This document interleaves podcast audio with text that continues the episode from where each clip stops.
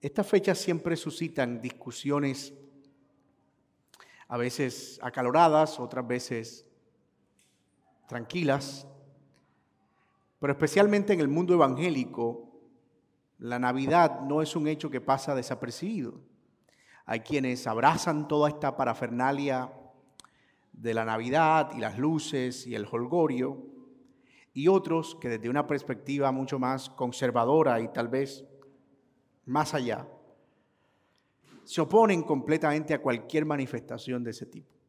Yo no voy a entrar en el debate acerca de si esto es para un lado o para el otro, porque no es el tema de este sermón y no es mi intención tampoco servir de Moisés aquí separando las aguas entre quienes celebran y quienes no. Yo creo y estoy convencido plenamente que esto es un tema eh, que tiene que ver con la conciencia cristiana y cómo cada persona a la luz de Romanos 14 decide convencido abrazar una cosa o la otra y que el Señor nos llama a estar en unidad y en paz, que no es nuestro llamado tratar de imponer nuestra posición sobre el otro en aspectos de segundo orden. Lo que sí es claro, y creo que en eso estamos de acuerdo, incluso los que celebran fervientemente la Navidad, es que no es esta la fecha, parece ser, en la que este evento se llevó a cabo. Estamos de acuerdo que históricamente y arqueológicamente no hay pruebas que prueben o que indiquen que Jesús nació especialmente un 25 de diciembre. Gracias a Dios la fecha está escondida para nosotros. El acta de nacimiento del Señor Jesucristo no es una cosa pública, gracias a Dios, ¿verdad? Porque no sé qué hubiésemos hecho de ese día. Pero está claro, y otra vez creo que esto es algo en lo que estamos de acuerdo quienes aprueban y quienes no aprueban la Navidad, en que no es esta la fecha y que la Biblia no nos da una fecha para fijar el nacimiento de Cristo de manera específica. Ahora bien, lo que sí es cierto y que es un hecho histórico verídico es que Jesús sí nació, que estuvo en el vientre de una mujer virgen por nueve meses y que nació en algún lugar de Palestina, específicamente en la región de Belén, durante eh, un periodo de intensa persecución y un censo y todas estas cosas que nosotros encontramos en Lucas. También sabemos que su nacimiento no fue un nacimiento pomposo, que fue un nacimiento de un humilde pesebre porque no había lugar para ellos en el mesón y fue rodeado especialmente de todo el entorno de un pesebre, de un establo. También es claro que si bien no estaba pasando nada extraordinario en el mundo con el nacimiento de Cristo, sí estaba pasando algo extraordinario en los cielos. Y que Dios se encargó de anunciar a pastores que pastoreaban y, vigilaban en la noche que había nacido un rey. Y de hecho ellos se presentan ante el Señor Jesucristo recién nacido justamente con los presentes que se llevaba a un rey, oro, incienso y mirra. Estas cosas son claras, hacen parte del testimonio verídico de las escrituras acerca del nacimiento del Señor Jesucristo. Y yo quiero, como les mencioné, aprovechar la oportunidad para reflexionar justamente en qué significa el hecho de que Jesús haya nacido en este mundo. Porque esa es una doctrina que nosotros debemos considerar. No sea que terminemos pateando, como dicen, a la bañera con el bebé adentro. Y que tomando tanto partido en contra de la celebración de la Navidad, desprestigiemos también el hecho de que Cristo nació y nació para ser un Salvador, Dios entre nosotros. Y es sobre eso de lo que vamos a estar hablando en la mañana de hoy, porque eso es lo que significa justamente la palabra Navidad, nativis, nacimiento. Pero ¿Qué es lo que implica? ¿Qué tiene que ver con nosotros? ¿Por qué es una doctrina importante, la doctrina de la encarnación? ¿Por qué debemos, debemos más bien tomar con seriedad, es decir, olvidarnos de la parafernalia y tomar con seriedad, no solo hoy, 24 y 25 de diciembre, sino cada día el hecho de que Cristo vino y vivió entre nosotros? Yo espero que podamos desarrollar eso y quiero proponérselo a través de este argumento. El nacimiento de Jesús es un hecho histórico verídico y al mismo tiempo una realidad consoladora para los que creen en Él. Es un hecho verídico, pero al mismo tiempo una realidad consoladora para aquellos que creen en Él. Y vamos a desarrollar ese argumento a la luz de tres encabezados. Primero vamos a ver el hecho del nacimiento, que es que Él se hizo carne. En segundo lugar, vamos a ver el propósito, que es que habitó entre nosotros. Y en tercer lugar, vamos a ver las implicaciones. Él nos ha dado gracia sobre gracia. El hecho, el propósito y las implicaciones. El hecho nació, el propósito, habitar entre nosotros. Las implicaciones, llenarnos de abundante gracia y de verdad. Y miren nuestro texto en el versículo 14. El verbo se hizo carne y habitó entre nosotros y vimos su gloria, gloria como el unigénito del Padre, lleno de gracia y de verdad. Antes de empezar a abordar el tema del nacimiento del Señor Jesucristo, debemos entender este concepto que Juan está abordando en el capítulo 1, que tal vez estamos familiarizados con él, pero no nos hemos dedicado mucho a pensar en su significado. Juan se refiere a Jesús en este capítulo 1 como el verbo.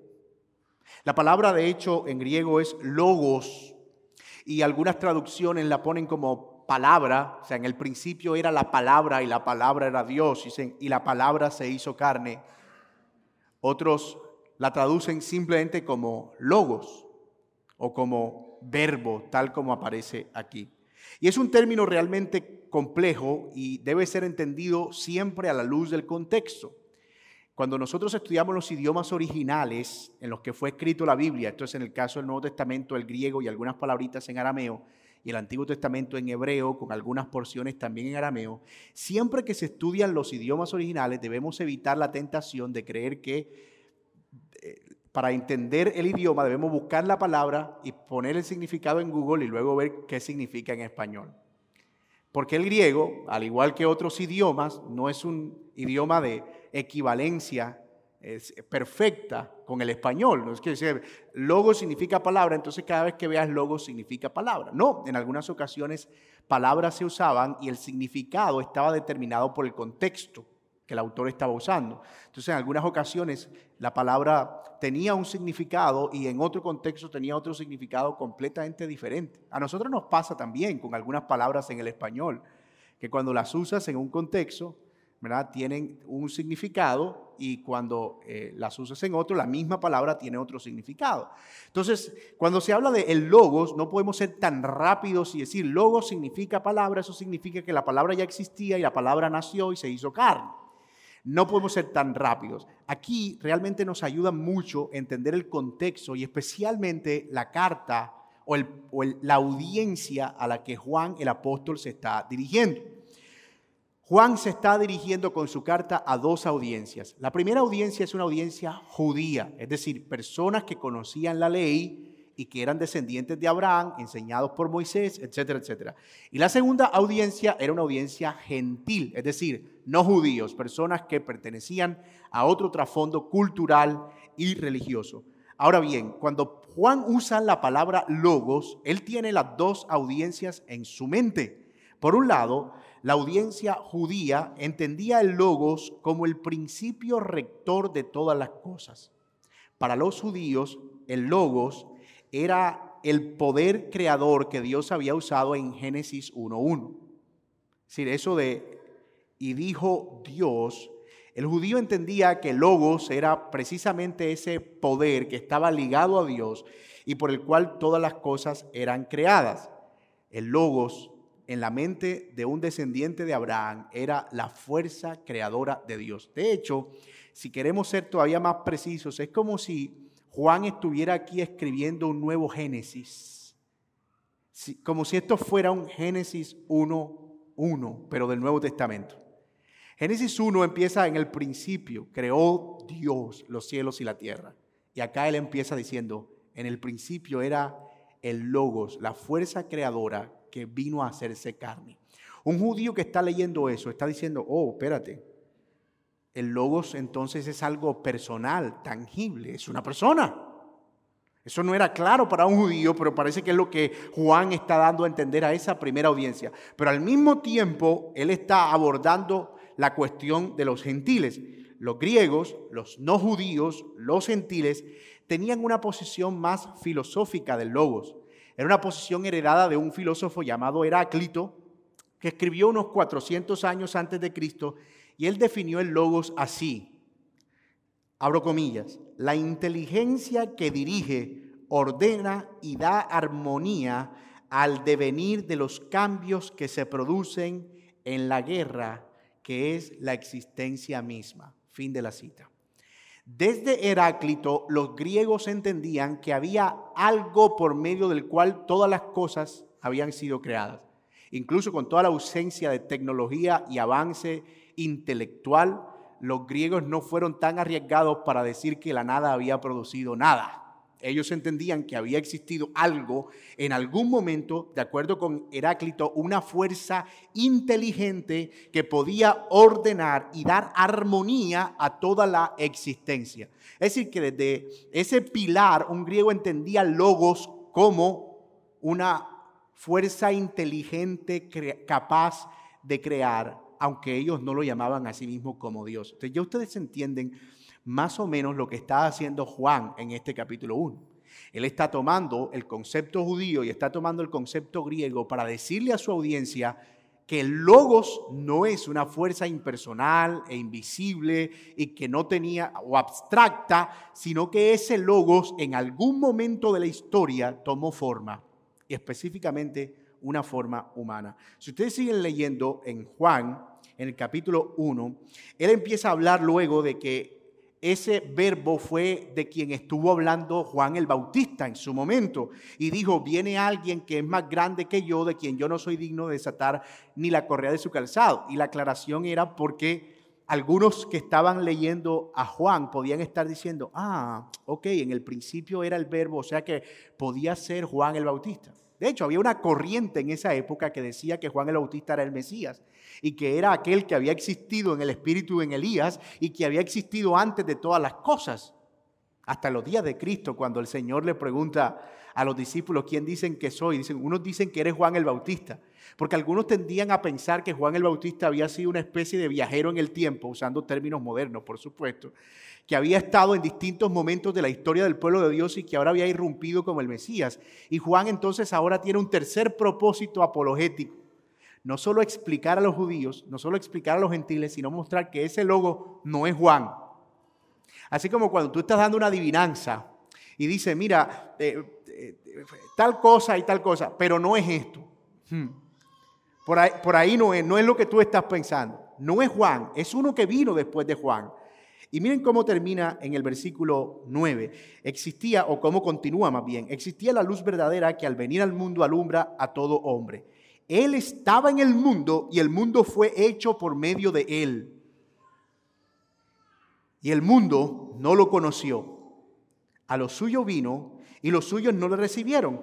Pero a todos los que le recibieron les dio el derecho de llegar a ser hijos de Dios, es decir, a los que creen en su nombre que no nacieron ni de sangre, ni de voluntad de carne, ni de voluntad de hombre, sino Dios. Y aquí él está desarrollando ya el argumento completo del libro. Ese logos estuvo en el mundo y ese logos tiene creyentes y a los que creen en él los ha hecho sus hijos. Ya usted, como yo y como los lectores, estamos desesperados. Sí, pero Dino, ¿quién? sí, ya e, es la fuerza creadora, es mayor que Juan, vino después que Juan, los que creen en él los hizo, hizo de Dios, vino al mundo y no lo recibieron, pero dinos quién es. Así que en el versículo 14 es cuando él empieza a develar la identidad de ese verbo. En el versículo 14, que es donde estamos, mire lo que dice, el verbo se hizo carne. Mire hermano, esa declaración es, decimos los millennials, brutal. Yo sé que uno la lee así como que, y el verbo se hizo carne, pero hermano, después de todo esto que les he explicado, que en realidad ni siquiera es todo lo profundo que puede ser o que era en esa época en la mente de los que oían, la expresión el verbo se hizo carne era como que si tú vivías en esa época y estudiabas un poco y estabas ligado a la filosofía, ya fuera griega o al judaísmo, y eras, tú escuchabas eso y decías, ¿qué? ¿Qué? ¿Qué? Que el verbo se hizo ¿qué? Sí, carne. Tomó una identidad humana. Y no solo eso, habitó entre nosotros. Y no solo eso, vimos la gloria de ese verbo encarnado. Juan lo que está haciendo básicamente es identificar con este argumento al verbo con la persona de Cristo. Indudablemente. De hecho, en el versículo 17 lo deja completamente claro para que no quede lugar a las dudas. Porque la ley fue dada por medio de Moisés, la gracia y la verdad fueron hechas realidad por medio de Cristo. También en el 15 dice, Juan dio testimonio de él y clamó, este era de quien yo decía, el que viene después de mí es antes de mí. No hay duda. Ese verbo que se hizo carne no es otro que Jesucristo, el Hijo de Dios. Sobre esto debemos decir que hacerse carne no es más que haber nacido como un ser humano, oiga esto, en todos los sentidos que eso implica. Jesús tuvo una gestación perfectamente biológica, normal con su tiempo. Tuvo un proceso de evolución celular perfectamente coherente con su tiempo. Pero lo que la Biblia enseña claramente es que su gestación fue completamente milagrosa. Es decir, que Él no vino eh, de voluntad humana, sino que fue Dios quien puso eh, a Jesús en el vientre de María. Yo no voy a entrar aquí en detalles técnicos genéticos de si fue el óvulo el embrión o el óvulo fecundado si, eh, o si fue que fecundó el óvulo, porque la Biblia no nos dice nada de eso. Pero lo que sí es cierto es que fue un desarrollo biológico completamente normal en el transcurso de su nacimiento. Esta es, por tanto, una doctrina central en el cristianismo, porque es de aquí de donde se desprende todas las demás doctrinas. De hecho, el milagro de la encarnación, porque es eso, un milagro, el milagro de hacer carne al verbo, es tal vez uno de esos milagros más ignorados del Evangelio y de la doctrina central del cristianismo. Fue centro de discusión durante los dos, tres primeros siglos de la historia de la iglesia. Muchísima discusión alrededor del nacimiento del Señor Jesucristo. Pero pronto la iglesia pudo establecer con toda certeza, gracias a Dios temprano, y habiendo recopilado todos los testimonios existentes, que este era un hecho verídico. Uno de hecho de los eh, historiadores más serios de la época del Señor Jesucristo es Lucas, el evangelista. Y Lucas nos da detalles impresionantemente precisos acerca del proceso de concepción del Señor, de nacimiento del Señor, de cuando estuvo en el vientre del Señor. ¿Y por qué es importante el testimonio de Lucas? Bueno, porque Lucas era médico. Y si hubo alguien que se dedicó a recopilar testimonios acerca de ese hecho, fue sin duda alguna Lucas. Por lo tanto, su testimonio es verás. Ahora bien, vamos a ver al final algunas implicaciones prácticas de eso. Por ahora vamos desarrollando el argumento. Luego vamos a ver qué es lo que significa que Jesús haya nacido. Pero otra vez, vamos a ir viendo el argumento por partes. El segundo punto que les mencioné relacionado con este argumento es el propósito. ¿Para qué el verbo se hizo carne? ¿Cuál fue el propósito por el cual ese verbo que existía en el principio y que luego se convierte en una persona en el vientre de una virgen, se convierte o viene a ser o viene a dar o abrir sus ojos a este mundo? No sé si a usted le pasa, pero a mí esta idea me abruma, como pensar en eh, Jesús lloró como un bebé que nace, gateó, caminó, eh, hizo todo lo que hace un niño recién nacido y todo eso sin pecado. Hoy uno puede detectar el pecado en el llanto de un niño de cinco días de nacido. ¿Cierto? De acuerdo con el vibrato. Uno sabe si es llanto de rebeldía o de hambre. Las mamás tienen un detector especial para eso. Pero pensar en todo eso es abrumador. Y podemos quedarnos ahí, que creo que es uno de los errores que hay alrededor de la parafernalia de la Navidad. Es que ve el nacimiento de Cristo solamente de la perspectiva del niño que nace, pero no del propósito. del que se pone en el pesebre en el 25, el 25 de diciembre, pero no el propósito por el cual eso está sucediendo. Y creo que eso le hace daño a la comprensión de la razón por la cual Dios permite la encarnación del verbo, porque trivializa el milagro de la encarnación. Lo convierte en una, en una cosa cursi, desprovista de significado. Hasta el punto de que tú puedes escuchar esta expresión, hoy nace el niño Dios. ¿Está escuchando eso? Mire, yo no voy a decir, porque no soy quien para hacerlo, que eso es una herejía, pero si no lo es, pega en el palo. Los que no ven fútbol, pegar en el palo es cuando alguien patea y no entra, sino que pega en uno de los palos de la arquería y todo el mundo se lamenta. Dice, casi. Bueno, si esto no es una herejía, pega en el travesaño, en el palo que atraviesa. Porque esta, esta idea nosotros no la vemos en ninguna parte en las escrituras. Jesús no, Jesús como niño todavía, no estaba llegando a la meta de su propósito. Es decir, el fin del nacimiento de Cristo no fue nacer. Yo sé que eso suena un poco raro. El fin del nacimiento de Cristo no fue nacer. Él, él no llegó a la existencia cuando nació. Él ya existía. Por lo tanto, el fin no fue abrir los ojos. Tiene que haber un fin entonces mucho mayor. Entonces, cuando nosotros quitamos o perdemos de vista el fin, el propósito final, el acto se vuelve trivial.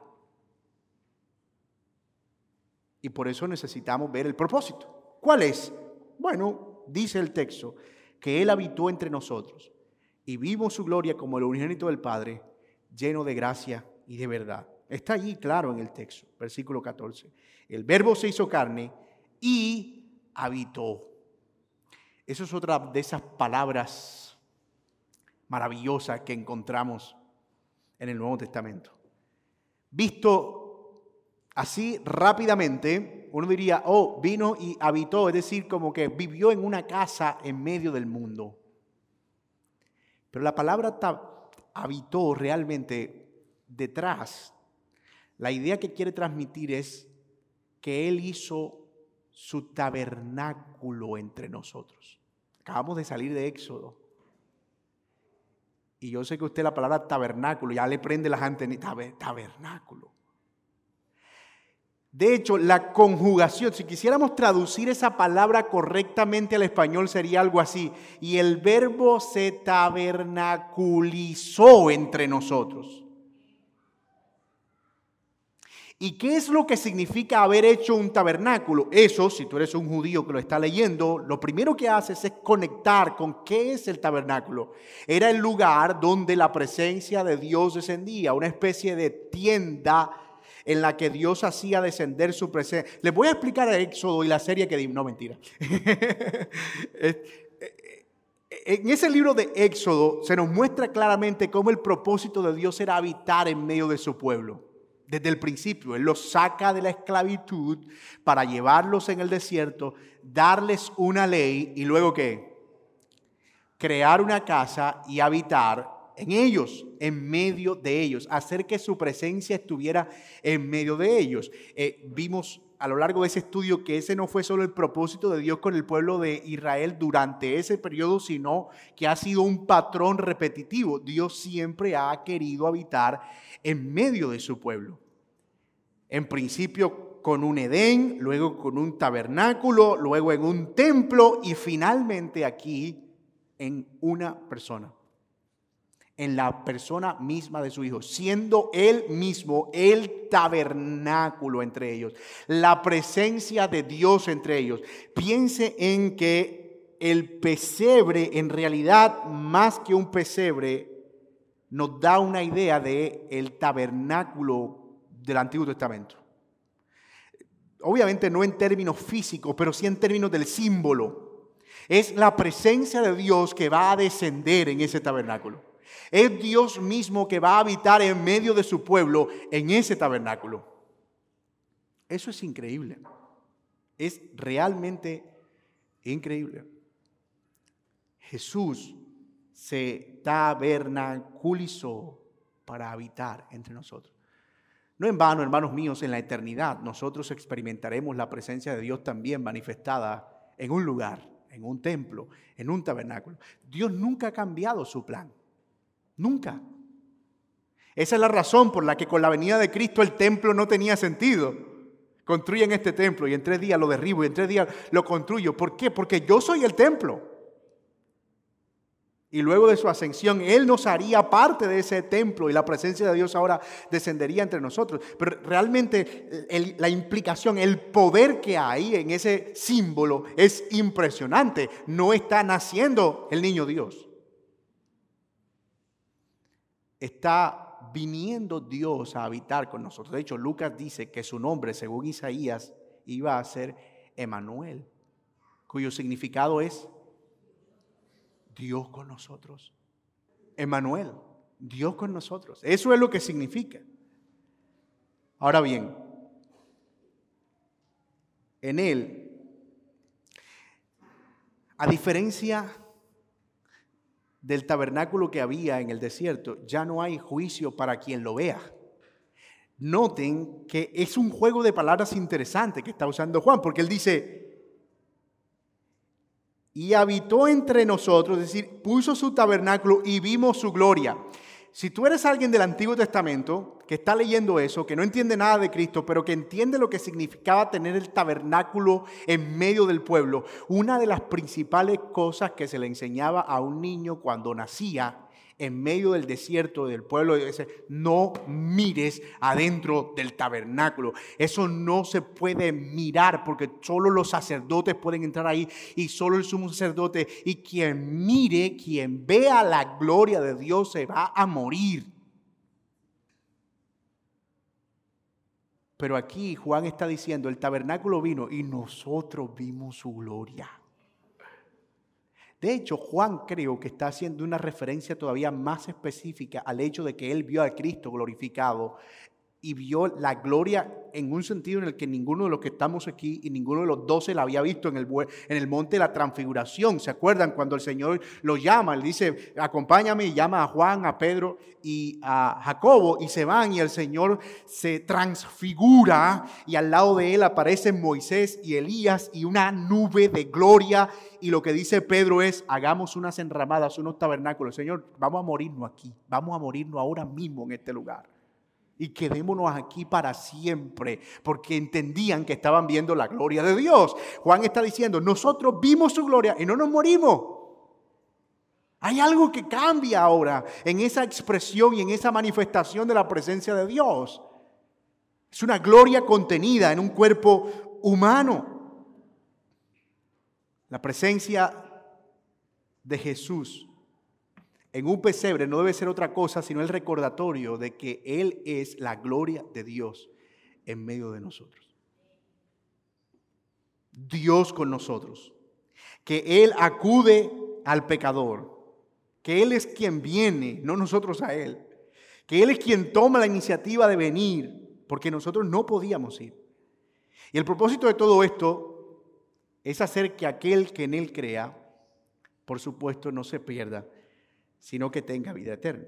Dicho de otra manera, que todos aquellos que creen en el verbo encarnado sean también constituidos hijos de Dios. Es lo que vimos en el versículo 12. Ya él lo había dicho antes, pero ahora lo está desarrollando. Y a todos los que creen en él, en su nombre, les dio potestad de ser hechos hijos de Dios. Mira esa implicación tan maravillosa. No puede ser, hermanos, que alguien contemple el pesebre sin ver su pecado, sin ver el propósito de esa encarnación, sin ver el por qué tuvo que venir Dios a mostrar su gloria entre nosotros. No puede ser. Así que en la Navidad no recordamos a un bebé que no crece, que de pronto se ve por ahí cargado por una señora vestida elegantemente en cuadros y fotos sino un Salvador que vivió una vida justa y perfecta por nosotros, que vivió y murió la muerte que nosotros merecíamos, para que ahora sea levantado una gloria mucho mayor que la que trajo cuando fue encarnado. Si no somos capaces de ver eso, no solo hoy o mañana, si no somos capaces de ver eso en nuestras vidas, en algún momento de nuestras vidas y continuamente en nuestras vidas, entonces no nos ha alumbrado Cristo. Ese es el propósito fundamental de la encarnación. Ahora bien, ¿qué es lo que eso implica? ¿Qué implicaba el hecho de que Jesús viniera y se encarnara, se encarnara y su gloria fuera visible? Bueno, varias cosas el mismo texto nos las deja ver y ese es nuestro tercer encabezado. Ya vimos el hecho, el verbo se hizo carne, ya vimos eh, la, el propósito que fue habitar entre nosotros y ya vimos lo que eso significa. Pero vamos a ver qué implica eso. ya habitó entre nosotros y ahora, mira el texto, versículo 15. Juan dio testimonio de él y clamó, este era del que yo decía, el que viene después de mí es antes de mí porque era primero que yo. Lo primero que implica es que Jesús es más grande que Juan el Bautista. Y usted dirá, ¿y eso qué? Bueno, que en algún momento Jesús dijo que de los nacidos de mujer no había uno más grande que Juan. y aquí se nos está diciendo que Él es más grande que Juan, Él es el profeta, el hombre que haya pisado la tierra más importante y trascendente que jamás haya existido. Lo que está diciendo es poniendo fin a la discusión que había en esa época de que Juan el Bautista era el Mesías. Por eso había bautismo de Juan el Bautista. Entonces en ese contexto Juan está diciendo, miren, ya dejen la pelea.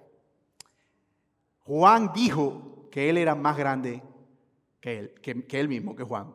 Es el mismo Juan dio testimonio de que Jesús era más grande y que él no era ni siquiera digno de desatar la correa del calzado. Dejen de ir por ahí enseñando que Juan es más grande que Jesús y que hay un bautismo de Juan o un bautismo de Jesús o que Juan es una competencia para Jesús.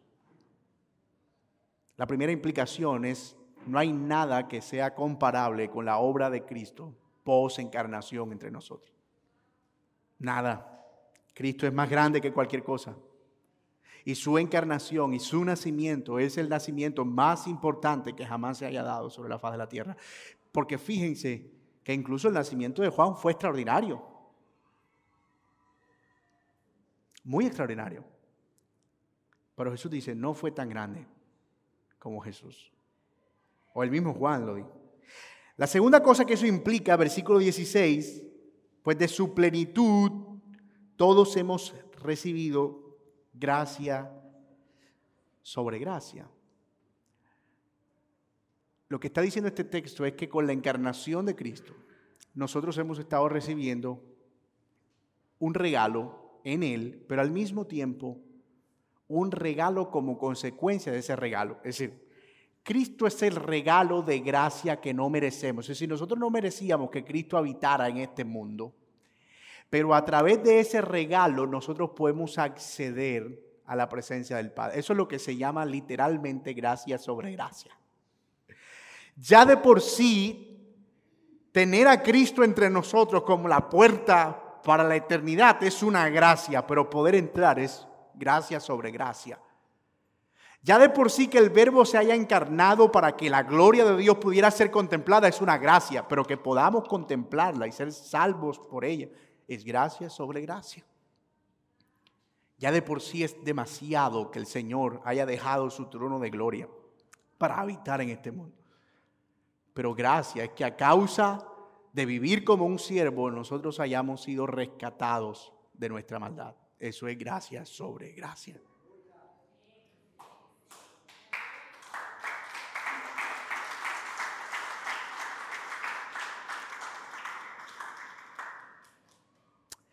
También se nos dice que su revelación es más grande que Moisés, versículo 17, porque la ley fue dada por medio de Moisés, la gracia y la verdad fueron hechas realidad por medio de Jesucristo. Es decir, Cristo termina siendo también superior a la ley. Yo quiero que entiendan a Juan, él está poniendo fin a todas las discusiones aquí. Él es superior a Juan, superior a la ley. Él no vino para condenar, sino para traer gracia. No vino para destruir, porque alguien podía estar preguntando, ¿y si es la gloria de Dios entre nosotros? ¿Por qué ustedes la vieron y no se murieron? No, porque Él es gracia sobre gracia. Entonces él está poniendo fin aquí a todas las discusiones. Y al final, en el versículo 18, nos muestra una última implicación que es muy importante. Dice, nadie vio jamás a Dios. El unigénito Dios que está en el seno del Padre lo ha dado a conocer. Algunas traducciones, como la Reina Valera, traducen el unigénito Hijo que está en el seno del Padre. Porque parece que no se puede entender cómo es que, cómo es que él haya dicho el unigénito Dios. Y entonces se tradujo como unigénito hijo porque dijeron, se pudo haber equivocado Juan. Sin embargo, con el surgimiento del texto crítico, que es un texto mucho más recientemente investigado y encontrado, pero que tiene manuscritos mucho más antiguos y cercanos a, eh, las copias eh, más antiguas también, se encuentra que en realidad en la mayoría de esos manuscritos Juan escribió, o bueno, lo que aparece es que es unigénito Dios, no unigénito Hijo. Por lo tanto, la idea de Juan es clara. Él está presentando que ese unigénito que se ha encarnado es Dios mismo.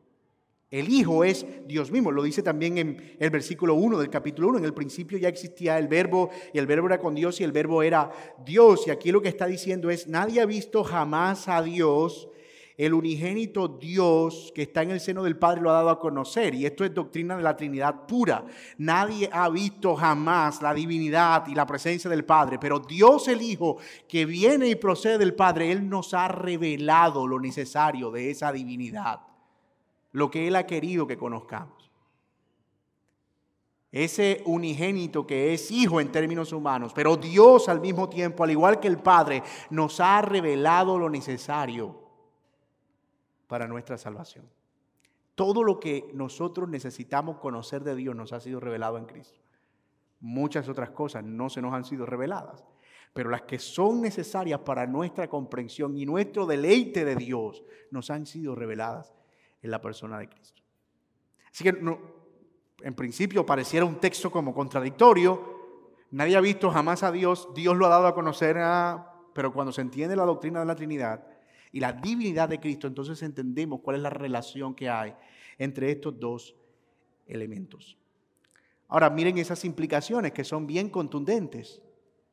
Que Cristo se haya encarnado implica que Él es más grande que Juan, que Él no vino para juzgar, sino para hacer gracia y dar gracia y salvación, que es una revelación mucho más grande y completa que la ley que había sido dado a Moisés y por lo tanto es superior a la ley y a Moisés, pero al mismo tiempo es la revelación perfecta del Padre. Para completar eso, quiero que veamos Hebreos capítulo 1, solo, si quiere puede ir, pero si no, no hay problema, yo puedo leerlo por usted. Y es para ver completa esta idea de cómo Cristo es esa revelación eh, justamente del Padre. Versículo 1 de Hebreos 1, Dios habiendo hablado hace mucho tiempo, en muchas ocasiones y de muchas maneras a los padres por los profetas, en estos últimos días nos ha hablado por su Hijo, a quien constituyó heredero de todas las cosas y por quien hizo también el universo. He ahí el Logos, que está revelando la esencia del Padre. Ahora, en términos prácticos, ¿Qué significa todo esto o qué provecho podemos obtener de todo esto? Yo quiero saber si me están siguiendo. Ya hemos probado efectivamente el hecho. El verbo se hizo carne y vimos cómo es que eso llegó a ser posible. Vimos también el propósito, que no fue simplemente que naciera ya, sino que es un propósito trascendente. Habitar entre nosotros y que pudiéramos ver su gloria. Y ya vimos algunas implicaciones. Revelar entre otras cosas, la principal de las revelaciones, las implicaciones, perdón, revelar todo lo que el Padre quería que nosotros conociéramos. Ahora bien, ¿cuáles son algunas aplicaciones que podemos obtener de ahí o que podemos abrazar para nosotros? En primer lugar, que Jesús haya nacido es un tremendo testimonio no solo de su amor y de su gracia, sino de su humildad. Uno de los pasajes más preciosos que uno encuentra en el Nuevo Testamento está en Filipenses capítulo 2. Y este texto dice que Dios no estimó el ser igual a Dios, o Jesús no estimó el ser igual a Dios en sus atributos, como una cosa que aferrarse, sino que qué? Que se despojó de sí mismo y tomó forma de siervo. Y estando en la condición de un siervo, se humilló hasta los humos, hasta la muerte y muerte de cruz, para luego ser exaltado. Ese es el himno de la humillación y la exaltación de Cristo. Y fíjense que tiene mucho que ver con este Juan capítulo 1, con esta decisión de nacer, de ponerse en un cuerpo limitado por todo lo que está limitado un cuerpo humano, habiéndose desprovisto de todos sus atributos divinos. Y Pablo usa ese texto allá en Filipenses para una razón y un propósito en particular, más allá de que glorifiquemos al Señor por haber habitado entre nosotros, para darle ejemplo a dos hermanas que estaban peleadas. Evodia y Sintique. Dos hermanas que habían colaborado con Pablo y sirvieron al Señor metiendo el hombro y poniendo todo su esfuerzo en la obra. Pero en algún momento parece que alguna empezó a pensar que merecía un poquito más de reconocimiento que la otra.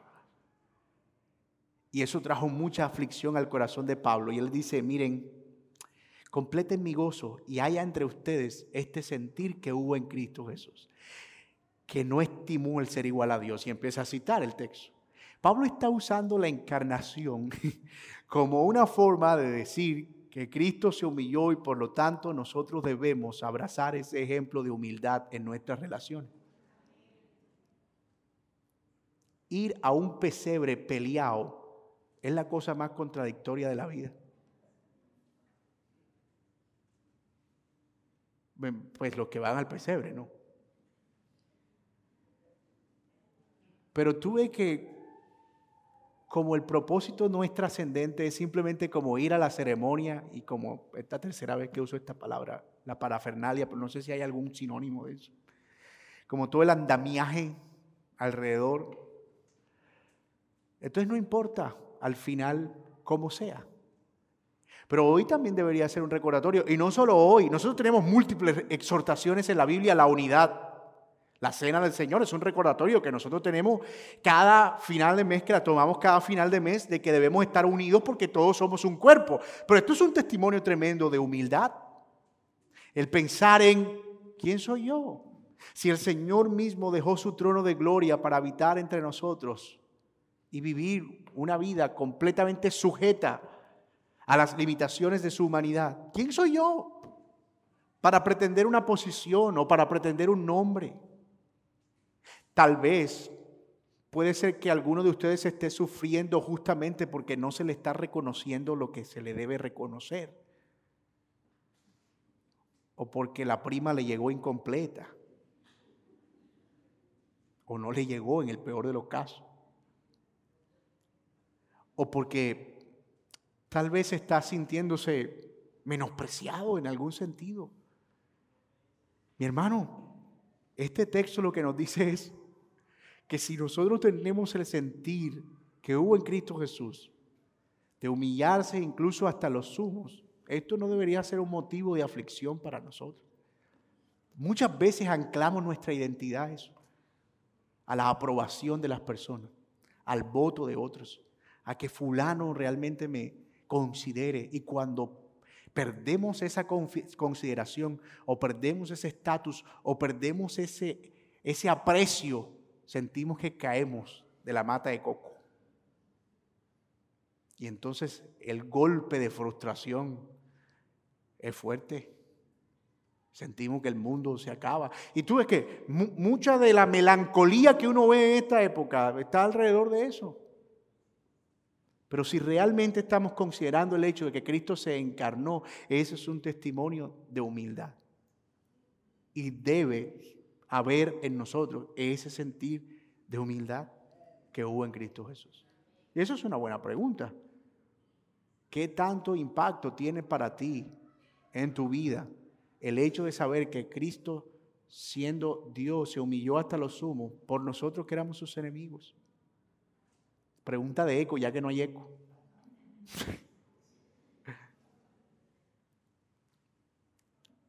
Dos, a todos nos gusta que nos den regalo, ¿verdad? Y esta es otra implicación a la que quiero saltar. A todos nos gusta que nos den regalo. Así digamos que no nos gusta. No, no, no, tranquilo. Pero bueno, gracias.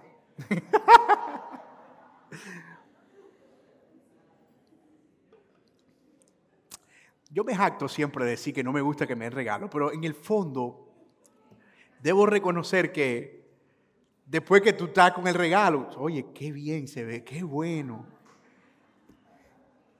A todos nos gusta que nos den regalo. Y nos gusta pensar en regalos. Pero aquí también estamos viendo en la encarnación el más grande acto de generosidad que jamás se haya dado sobre la faz de la tierra y es Dios dando a su propio Hijo por el pecado de los hombres. Jesús nació por un propósito transversal. Él iba a morir. Él era, allí estaban haciendo un regalo que iba a morir como un regalo en una cruz. Porque debía morir un hombre nacido de una mujer. No podía morir un ángel. No podía morir un arcángel. No podía morir un demonio. No podía morir un animal para satisfacer plenamente las demandas judiciales de Dios por, por el pecado de los hombres. Debía morir uno de la misma naturaleza, un hombre, pero uno capaz de poder satisfacer la demanda de justicia de los pecados pasados, presentes y futuros. Es decir, uno que fuera eterno. Entonces tenía que morir uno que fuera humano y Dios al mismo tiempo. Voilà. Entonces nace el Hijo de Dios como humano para morir como humano y satisfacer la demanda de justicia del Padre. Yo no quiero que usted espiritualice esto, pero si usted va a llevarle regalo a los sobrinos, a la hermana, a la cuñada, en esta fecha donde todo el mundo aprovecha para ese, aproveche también para hablar de ese regalo. No sé cómo sea eso, pero puede ser una escena. Aprovecho para traerte este regalo y hablarte de un regalo más especial. Pero tal vez hacer que los ojos de las personas puedan dirigirse a el Señor Jesucristo. Y aquí es donde yo hablo de... Las personas que me conocen saben que yo soy medio grinch con la Navidad, pero una de las cosas que yo creo que se puede rescatar como creyente es cómo usamos esos elementos para dirigir a las personas al verdadero propósito. O sea, uno tiene la opción de darle la espalda y definitivamente ignorarle y volverse el, centro de atención, el alma de la fiesta. ¿Tú qué haces allá? No, yo no participo. ¿No quieres estar mal? No, no quiero eso. Mañana me lo como, hoy no. el alma de la fiesta. Uno puede escoger ese camino, está perfecto, pero no puede escoger el camino de, mira, qué elementos hay aquí que yo puedo revivir y puedo usar para llevar a las personas a un entendimiento tal vez mucho más apropiado de quién es Dios. Eso es lo que llamamos a ser amigos para el reino. Ser astutos, sagaces, como lo dijo, el Señor en una de las parábolas eh, del Nuevo Testamento. Tercera aplicación práctica. ¿Qué es lo que viene a tu mente con la palabra Navidad en realidad? Así, Navidad. De pronto puede ser una canción de Navidad o algún evento doloroso de Navidad o la ausencia de un ser querido, pero seguramente la palabra Navidad viene con algo en nuestra mente. Pero hay mucho de lo que podemos meditar acerca del regalo grandioso que hemos recibido de Dios en Cristo Jesús.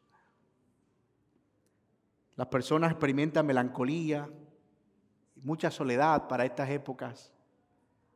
Pero la Navidad debe recordarnos que Él vino para habitar en medio de nosotros y eso debe ser más una fuente de gozo para nuestras almas.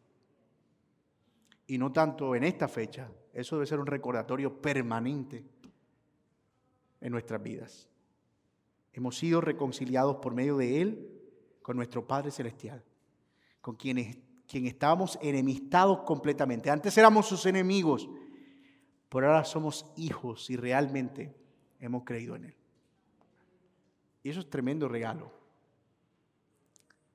Quiera el Señor, hermanos míos, y con esto cierro, que más allá de la parafernalia, otra vez, el andamiaje, de la decoración, las luces, del árbol, de los regalos, la ropa nueva, podamos ver a un Salvador glorioso, compasivo, misericordioso, humilde, que vino a este mundo para tomar forma de siervo y servirnos hasta lo más profundo. Sacarnos de nuestro pecado y ascendernos con Él a la gloria. Tengo la tranquilidad de saber que este es un mensaje permanente de este púlpito, que no estamos aprovechando esta época para predicar el Evangelio. Pero me da gozo saber que hoy podemos enfatizarlo de manera más especial. Y ojalá esto pueda ser también una oportunidad para que ustedes puedan compartir con los suyos, los que no conocen todavía al Señor Jesucristo, en ese mismo sentido. Y es a eso de lo que quiero animarlos en realidad. A que puedan tener esto en sus mentes, atesorarlo en su corazón, honren a Cristo, glorifiquen al Señor, den gracias por lo que Él ha hecho y sobre todo prediquen el Evangelio. Muéstrenles a otros que ese niño nacido vivió perfectamente para morir la muerte que nosotros merecíamos, viviendo la vida que nosotros no podíamos vivir, para ahora, después de su muerte y resurrección, haber sido ascendido a la gloria y donde lo esperamos que regrese por segunda vez para establecer su reino entre nosotros, para tener una morada permanente entre nosotros. Porque un día Él volverá y ya no como un niño, no como un cuerpo en un vientre, él volverá como el Rey de Reyes y Señor de Señores, como un Rey glorioso, enseñoreándose sobre todo para sentarse en su trono y gobernar a todas las naciones de la tierra. Y ese día, hermanos, va a venir y esa es nuestra esperanza. A Él sea la gloria.